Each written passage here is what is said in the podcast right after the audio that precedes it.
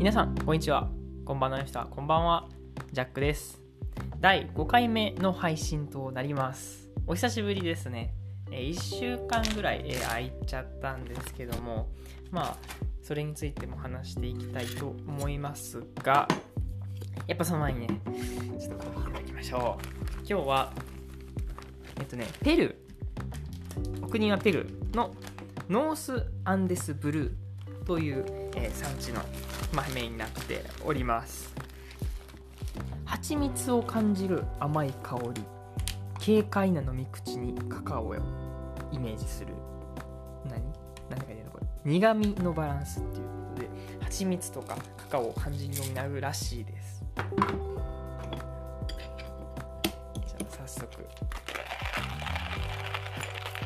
そうなんですよね。1週間ぶりっていうことで何しとったんってことなんですけどもまあアルバイトしてました。今もしてるんだけども最近流行りの UberEats ですね。やっています。ここ最近はあの非常事態宣言っていうのがあってもう家からこう出ることはあんまなかったんですよね。今までも、まあ、お金を貯めるべく、え、アルバイトとして UberEats をしてたんですけどもその緊急事態宣言の時はもうずっと家にこもっていました。で最近ですねそれこそ今週から非常事態宣言が解除されてでまあウーバーイーツしたりしております。でその間にもちょっと今日どんなこと話しようかなとか思ってたりしながらやっていました。とね最近だとグラレコっていうのにハマってて。そう聞いたことあるかな。とねグラフィックレコーディングっていう名前の略称グラレコでこうなんだろうな。絵を描いてその出来事を表現するっていうのがざっくりとした話なんだけども例えばとあるそのイベントとかなんだろう催し物に参加した時にこういろんな人のこう話とか聞くわけじゃないですか。その、えー、会話であったりとかその行動であったりとかっていうのを自分で実際にイメージしてそれを書いてそしたら視覚的にね分かるっていうのでまとめるとなんだろうな視覚的な議事録、うん、議事録っていうまあ言い方もするんだけどももともとはノートを書くのが好きで、えー、議事録っていうのがまあ好きというか、まあ、書いてました。でそこからちょっと A 足してみようかなとか工夫してやっていくうちにあれ？グラレコやんってお友達に言ってもらえてでそこで初めて僕もグラレコっていう存在を知りました。ではコーヒー入れていきましょう。聞こえますか？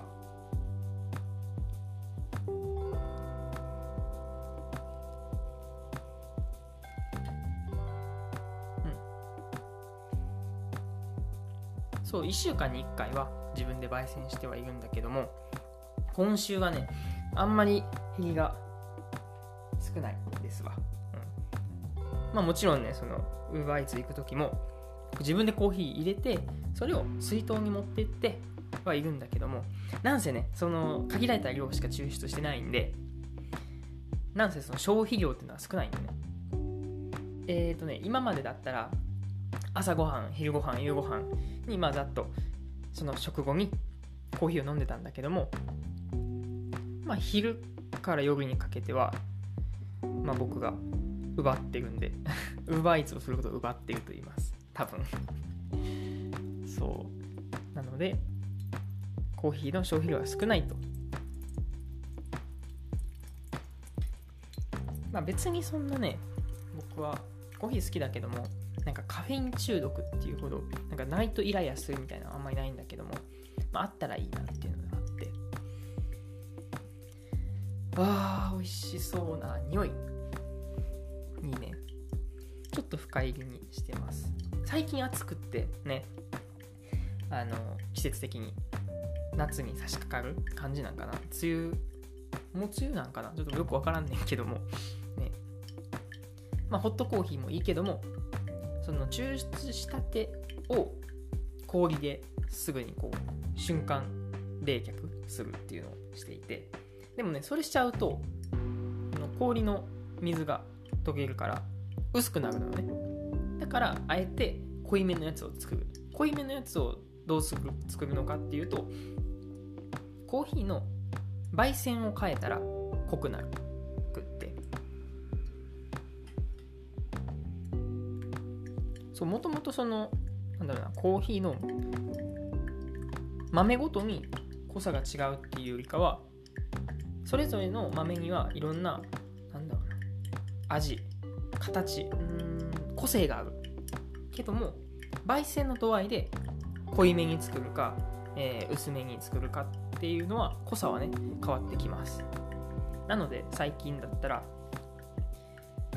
深いちょっと深い2ハゼちょいぐらい。2ハゼハゼっていうのはねその焙煎した時になんかプチプチ音鳴るのよ。ちょまた今度ちょっと動画というか音声で流そうかなとは思うんだけどもそう不思議なことにコーヒー豆は焙煎していくと途中から弾けるのねハゼグなんで。そのハゼが2回起こるのね。まあ、1回半ぐらいと止めると中入り。こう 2, 2, 回2回目？過ぎてぐらいだったら深入りっていう風に分かれててやっております。抽出もちょっと今完了したんで早速コーヒーを入れます。なので今ねその深入りのやつを入れたんでちょっと濃いかなと思います。いただきます。あーうまい。うまいっす。うますぎる。うん。ですな。はい今日何していこうかなっていう話なんだけども最近ねまあいつも、まあ、趣味で音楽は聴いてるんだけどもとりわけ。最近めっちゃハマってるアーティストさんがいるんでそれについて紹介できたらなと思っています。最後までごゆっくりお楽しみください。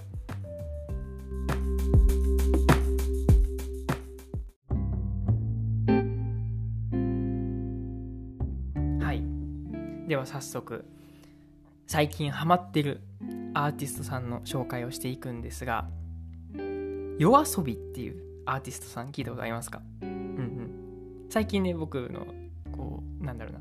仲良くしてもらってる友達にはめっちゃ言いまくってて「いや夜遊びやばいねん」みたいな話で。でも夜遊びやばいねんって言ったらもうあたかも自分がなんだろう。夜遊びしている。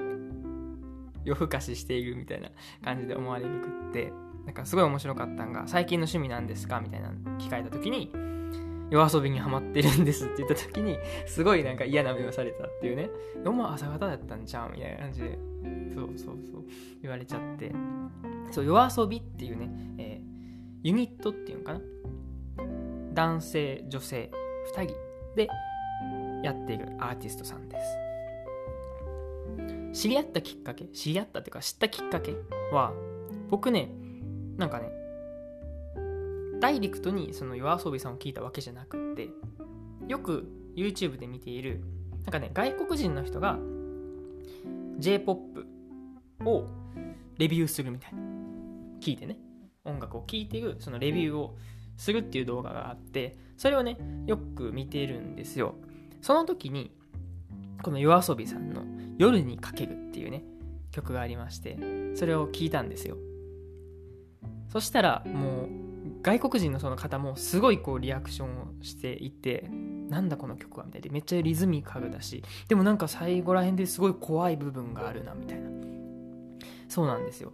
えーまあ、そこの、えー、YouTube 動画では語られてはなかったんですけどもこの yoasobi の魅力っていうのは小説を音楽というこの表現で行うユニットになっています。もともとある小説があってそれをモチーフに音楽にしているのです。最初は小説。そこから自分らのその音楽っていうのを作っている。そういうユニットみたいです。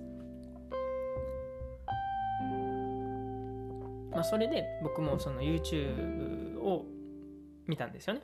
外国人の人がこうレビューしている。その方も、まあ、おそらくその小説が小説がモチーフになっているってことは知ってなくって、まあ、僕も知ってなかったんですよね。ああでもすごいリズミカルでなんかちょっと変化あるなみたいな。でよく僕は音楽聴く時になんかこれってどういう雰囲気なんだろうとか自分の中でちょっと考えるんですよ。これってなんどういう意味やろうみたいなね。再生を止めて一時停止してこのセリフってどういうことみたいなとかを考えたりするんですよ。でそこですごい面白かったんがその yoasobi さんの YouTube っていうのかな？この夜にかけるのミュージックビデオがあってその下に小説もリンクで貼ってあったんですよ。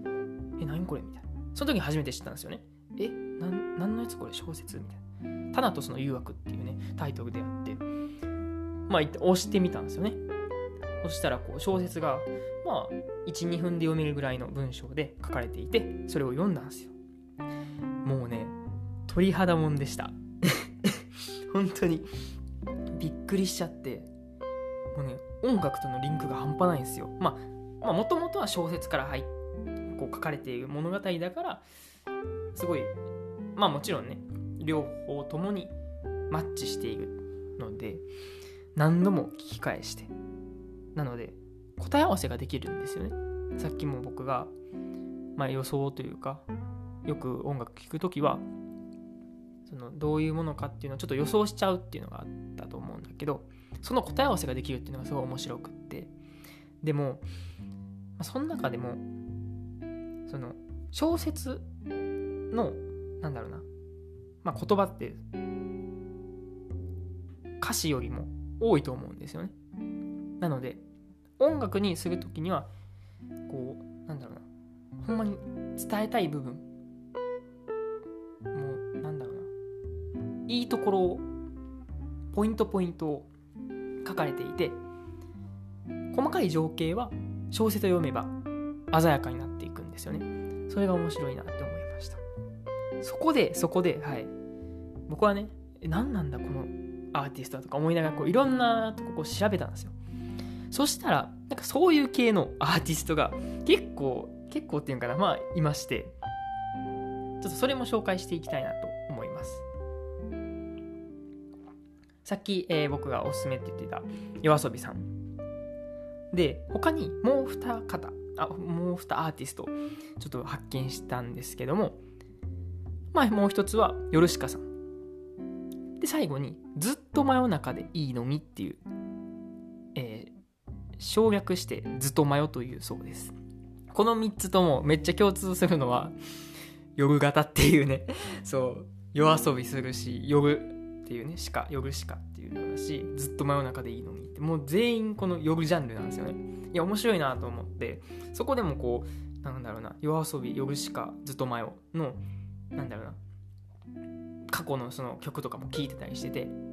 そこでなんかあるねそのなんだろうブログっていうかなネット記事みたいなのを見ててあ面白いなと思ったんがこの3方に共通するそのなんだろうなジャンルっていうかっていうのはボカロなんですよね。うん。その記事では、進化系ボカロユニットって書かれていて、面白いんですよ。そうなんです、そうなんです。なんかね、昔からそのボーカロイドっていう、えー、初音ミクさんのやつっていうのかな。あの、機械の音声で作る曲っていうのは流行ってると思うんですよね。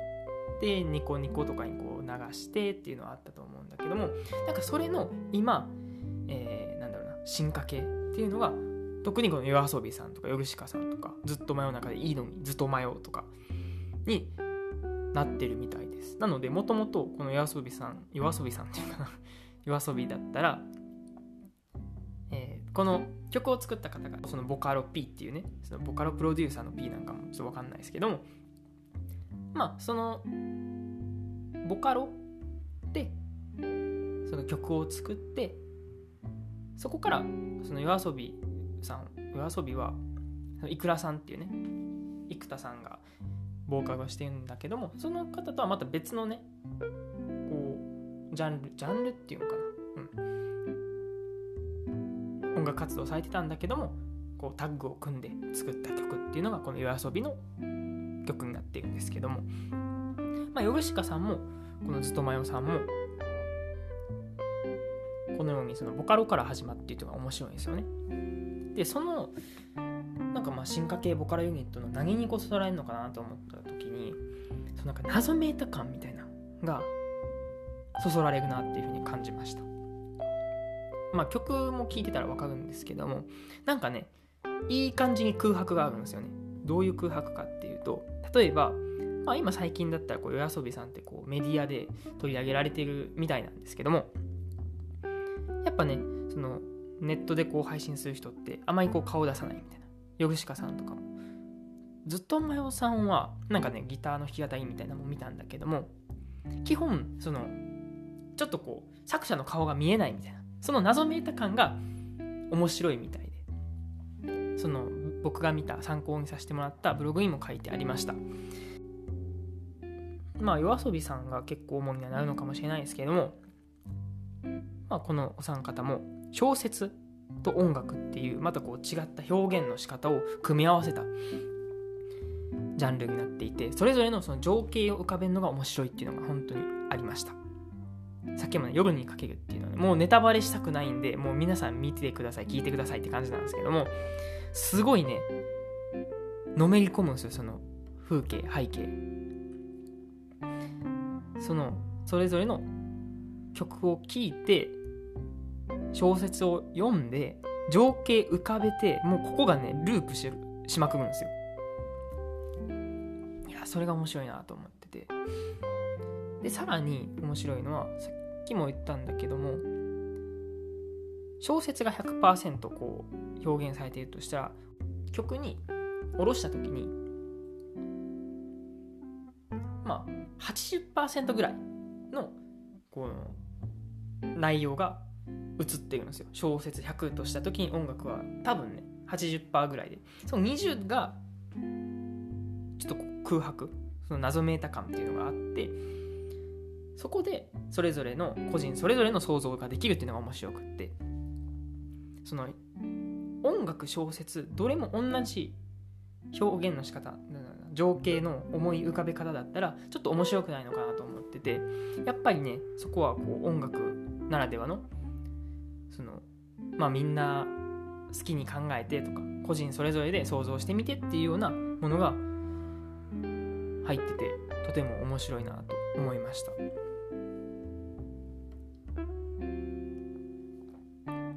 あとやっぱねこの僕もすごいこの夜遊びめっちゃいいんやでっていうのをね友達にこう広めてはいるんだけどもやっぱそれでこう共通認識を持つっていう仲間意識みたいなすごいね嬉しいです本当に。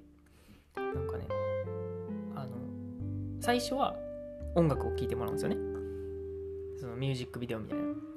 えー、こんなんなんやみたいな。まあまあノリのいい曲やんとかいう話になってじゃあ次小説読んでみてって言って読ませてさらに音楽に戻った時のその聞いてたこの顔がめっちゃ面白いんですよ。もうなんかえこういうことなんみたいな。なんかもうそれを見るのも面白いっていうのでやっぱりこう友達に広めちゃうっていうのもありますね。いや面白いんですよ。ぜひぜひ。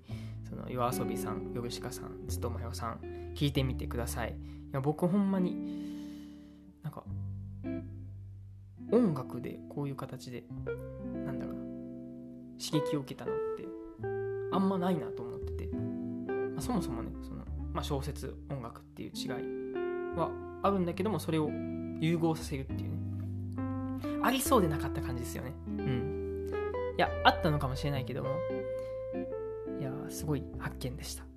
もうそれで最近はずっともう僕やったその夜遊びさん聴きまくってて。でギターもねちょっとこう今練習しているって感じなんで。おそらく今回のねいやまだ撮ってないから分かんないんだけども今回のリクエスト曲は夜にかけるになっていると思うんでぜひぜひ聴いてみてください。以上ですね。まあ夜遊びの魅力もそうだし、まあ、それを取り巻くねその最近の音楽の形みたいなのも共有できたかなと思います。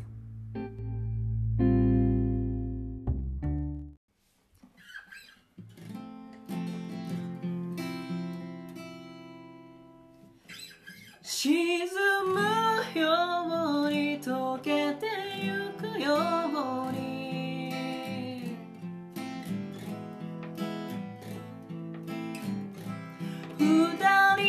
ya.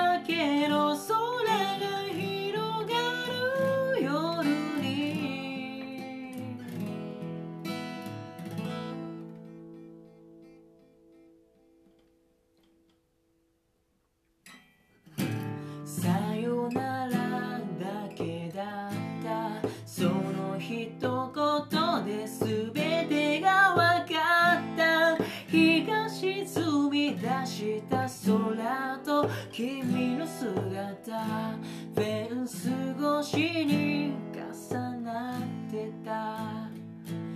初めて会った日から僕の心の全てを奪った。どこか儚い空気をまとう君は寂しい